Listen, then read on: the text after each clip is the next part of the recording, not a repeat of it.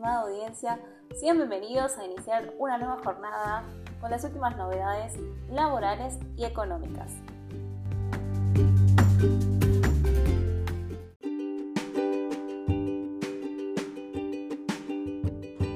Monotributo. ¿Cómo saber si tengo que pagar deuda en la FIP? Todos los meses los monotributistas deben pagar la deuda de monotributo ante la FIP. Una vez cancelada la obligación mensual, los pequeños contribuyentes pueden verificar si tienen deudas y saldos a favor entrando al sistema de cuenta corriente de monotributistas y autónomos, que brinda el estado de cuenta, ingresando a la página web del organismo de recaudación www.afip.com.ar con su quit y clave fiscal al servicio CCMA. El sitio te va a indicar tanto si hay deuda o no. Eligiendo Ver Estado, podrás ver el detalle de tu saldo a favor y tu deuda y pagar todos o alguno de los conceptos, eligiendo el medio por el cual vas a pagar y generar el volante electrónico de pago, BEP. Luego, pagar usando el BEP u otro método electrónico o acercándote a un centro de pago dependiendo del canal que hayas elegido. Eligiendo plan de pagos, podrás ver los planes de pagos y moratorias vigentes en el caso de que necesites financiar tu deuda. También se puede ver si hay un saldo a favor en la FIP. En ese caso se puede reimputar esos saldos a través del sistema cuenta corriente de monotributistas y autónomos. De acuerdo a la última actualización del monotributo, que se encuentra en plena vigencia, los ingresos brutos máximos van desde 466.000 201 pesos en la categoría A hasta 4.662.017 pesos en la categoría K. Para la venta de bienes muebles que pasan al régimen general, esto ocurre en la prestación de servicios después de 3.276.000 pesos, que es el máximo de la categoría H. En tanto, los montos totales a pagar en el monotributo van de 3.334 para la categoría A, 16.114 para la categoría H de servicios y 25.090 para la categoría K de bienes de venta de bienes muebles.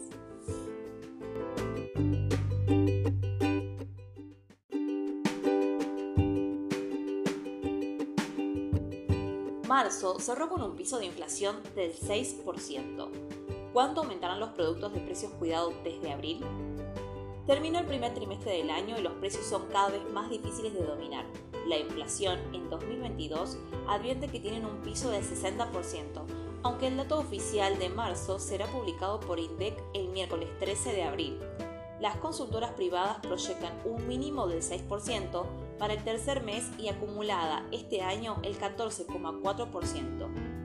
En EcoGo indicaron que estiman una inflación de alrededor del 6% para marzo, con subas marcadas en alimentos y bebidas que avanzaron un 17,6% en el primer trimestre. En otras consultoras, las proyecciones son aún más altas.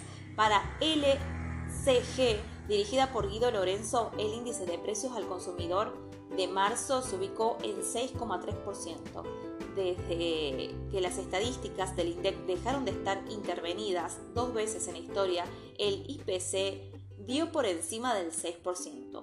Una fue en abril de 2016 con el 6,7% y la otra en septiembre de 2018 cuando la inflación mensual fue del 6,6%.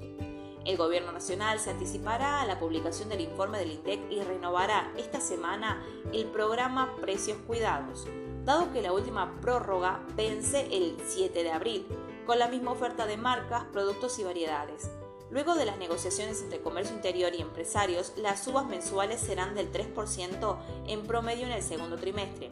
Al programa que tiene como objetivo ser un precio de referencia en las góndolas de los comercios y a la vez controlar el aumento de los alimentos. Se le suma una canasta de una proximidad de 60 productos que estará en todo el país en los comercios de barrio, aunque con valores más elevados que precios cuidados.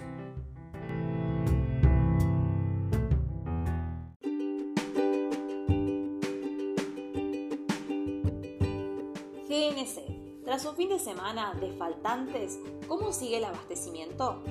Unas 130 estaciones de servicio de las ciudades de bonaerenses de La Plata, Mar del Plata y sus alrededores sufrieron desde el jueves 31 de marzo a la tarde el corte de provisión del gas natural comprimido GNC que entregan a los autos.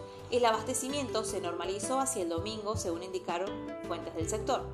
Estas estaciones de servicio del sur de la provincia de Buenos Aires y de toda la Pampa le compraban la energía a la distribuidora Camusi Gas Pampeano, con contratos ininterrumpibles que les permiten ahorrar casi la mitad en relación a un contrato firme. En la industria hay quejas porque ese margen no lo trasladan a los usuarios.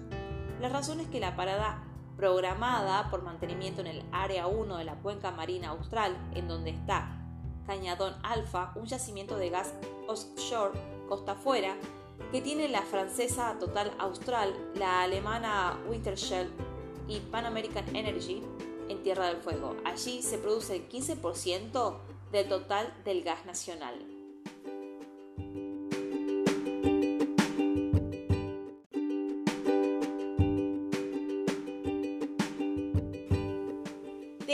Conocer cuáles son las medidas de control que AFIP pretende implementar en la recaudación impositiva dentro del ecosistema cripto, de tal forma que podamos tener un panorama claro del cruce de datos que se realizan en algunas billeteras digitales? Veremos temas como cómo se operan las criptomonedas desde Argentina, ¿conviene estaquear, guardar las monedas digitales, hacer trading o minar cripto? ¿Qué impuestos hay que pagar? ¿Hay que tener declarado lo que poseo en criptomonedas? Cómo me tengo que, encuadrar impositivamente para operar criptomonedas? Te esperamos este lunes 4 de abril a las 20 horas en nuestro webinar gratuito. Para más información, te invitamos a que visites nuestro sitio web www.esencialconsultora.com.ar. Muchísimas gracias.